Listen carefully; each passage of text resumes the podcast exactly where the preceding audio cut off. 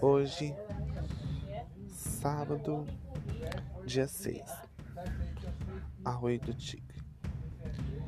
Por volta das seis e meia, acontece um acidente grave no perímetro ao trevo que dá início à cidade de Arroio do Tigre. Uma vítima foi ocorrida pelo SAMU e levada para o Hospital Fantasma.